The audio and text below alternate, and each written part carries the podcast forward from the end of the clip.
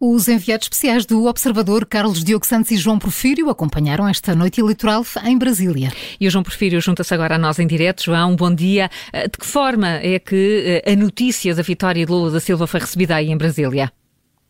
Olá, muito bom dia. Uh, foi naturalmente recebida junto dos apoiantes de Lula da Silva com uma grande felicidade, uma grande festa, uh, muitas lágrimas, abraços, uh, muita música animada.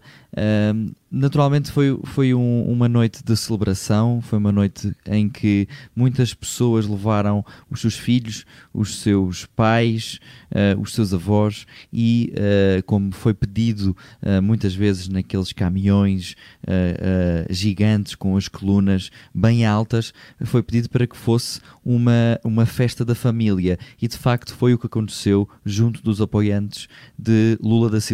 Do outro lado da avenida, os apoiantes de Jair Bolsonaro, a notícia foi recebida, obviamente, com muita uh, raiva, muita contestação, também muito choro, mas desta vez de tristeza. Uh, e, um, uh, eh, obviamente, que muitas das pessoas que estavam naquele local, junto ao Congresso Nacional, choravam, ajoelhavam-se, diziam que era impossível, diziam que era obra do diabo aquilo que estava a acontecer.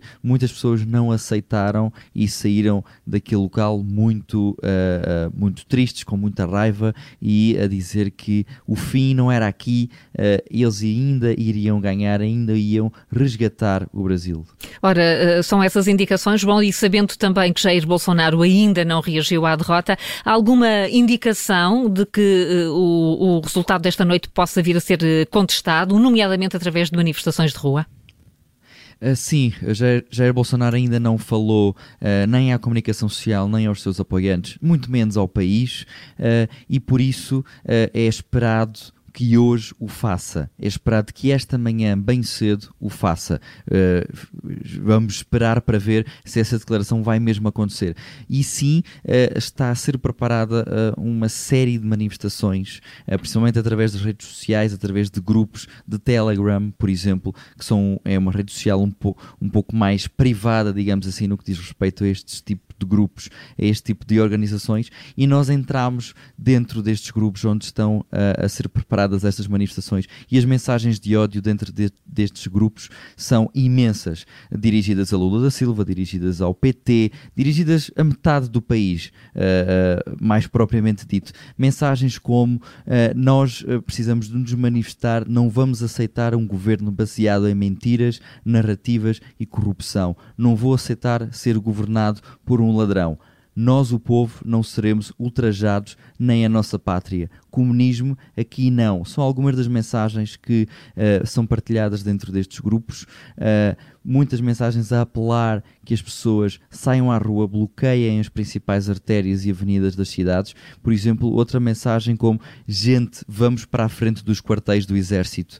Uh, muitas pessoas dentro destes grupos apelam que o Exército saia para as ruas e provoque um possível golpe de Estado, como, como o Brasil já viu, como todos sabemos. Uh, nestes grupos são também partilhados muitos vídeos uh, e fotografias de várias artérias e avenidas do Brasil, onde uh, já neste momento uh, estão ruas bloqueadas, pneus a arder.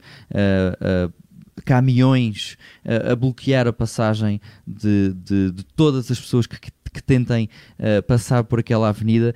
Portanto, Vamos ver o que é que vai acontecer nesta segunda-feira, em que o Brasil já sabe quem será o próximo presidente a partir do, do, dia 1 de janeiro.